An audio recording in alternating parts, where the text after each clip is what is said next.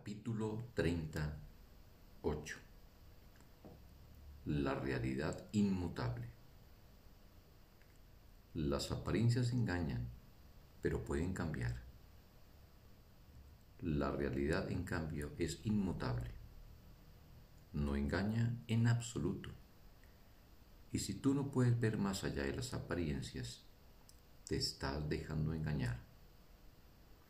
Pues todo lo que ves cambiará sin embargo, antes pensabas que era real y ahora crees que es real nuevamente.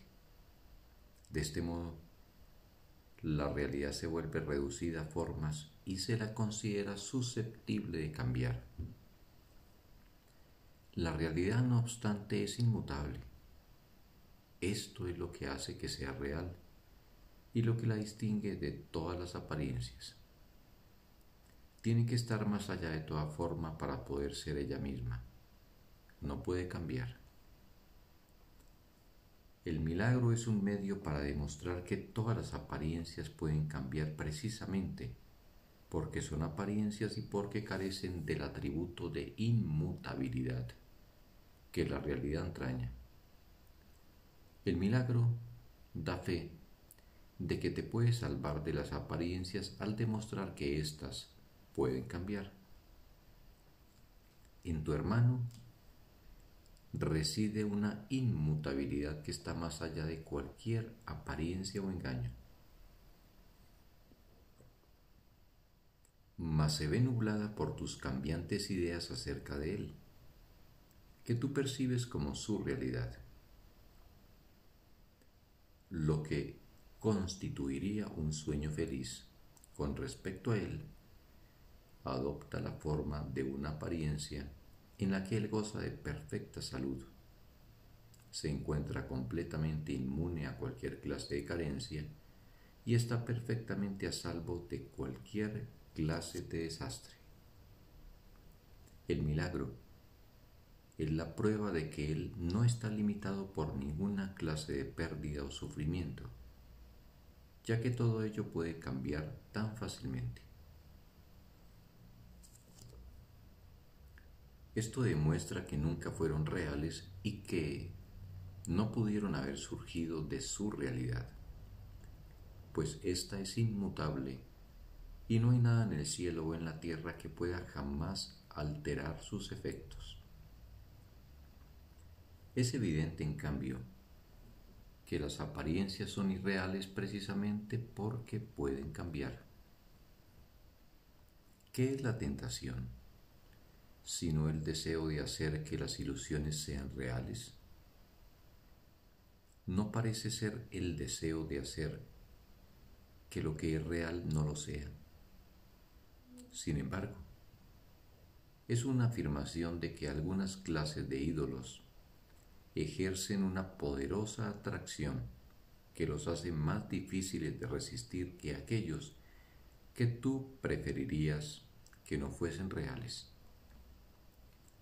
Toda tentación, por lo tanto, no es más que esto, una plegaria para que el milagro no ejerza influencia sobre algunos sueños y para que, en vez de ello, mantenga su irrealidad oculta y les otorgue realidad.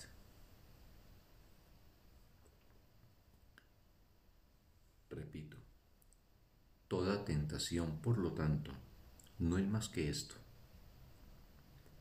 Una plegaria para que el milagro no ejerza influencia sobre algunos sueños y para que, en vez de ello, mantenga su irrealidad oculta y les otorgue realidad. El cielo no responde a tal oración, ni tampoco se te puede conseguir un milagro para sanar las apariencias que no te gustan has establecido límites. Lo que pides se te concede, pero no por el Dios que no conoce límites. Solo tú te has limitado a ti mismo. La realidad es inmutable. Los milagros no hacen sino mostrar que lo que tú has interpuesto entre la realidad y tu conciencia es ilusorio, y que no es en modo alguno una interferencia. El costo de la creencia de que algunas apariencias están más allá de cualquier esperanza de cambio es que el milagro no se obra a través de ti de manera consistente, pues has pedido que no tenga el poder de sanar todos los sueños. No hay milagro que no se te pueda conceder si realmente deseas la curación. Pero no se te puede conceder ninguno a menos que la desees. Si eliges lo que quieres sanar, habrás coartado la libertad de concederle sus dones al Hijo de Dios, aquel que otorga todos los milagros. Cuando el Hijo de Dios cae en la tentación, niega la realidad y de este modo se convierte voluntariamente en esclavo de lo que eligió a cambio. Precisamente porque la realidad es inmutable, existe en ella un milagro que sana todas las cosas cambiantes y te las ofrece para que las veas en una forma que te brinda felicidad y que está libre de temor. Se te concede poder ver a tu hermano de esta manera, pero no mientras quieras que sea de otra manera con respecto a ciertas cosas, pues eso solo significaría que no lo quieres ver curado e íntegro. El Cristo en él es perfecto. ¿Es esto lo que quieres contemplar? No dejes entonces que haya sueños acerca de Él que tú prefieras ver en lugar del Cristo en Él. Y verás al Cristo en Él porque permitiste que Él viniera a ti y cuando Él se te haya aparecido, tendrás la certeza de que eres como Él, pues Él es lo inmutable en tu hermano y en ti. Eso es lo que contemplarás cuando decidas que no hay ninguna apariencia que prefieras conservar en lugar de lo que tu hermano realmente es. No dejes que la tentación de preferir un sueño permita que la incertidumbre se presente ahí. No te sientas culpable y temeroso cuando un sueño acerca de lo que Él es te tiente.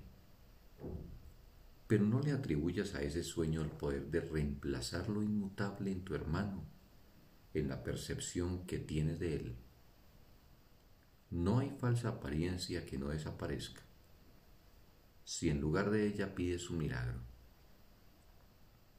No hay dolor del que Él no se pueda liberar, solo con que desees que Él sea lo que no puede sino ser. ¿Por qué habría de temer ver a Cristo en Él? Pues en todo lo que ves no haces sino contemplarte a ti mismo. Y conforme Él sane, tú te liberarás de la culpabilidad, pues lo que Él aparenta ser es la imagen que tú tienes de ti mismo. Fin del texto. Un sagrado día para todos.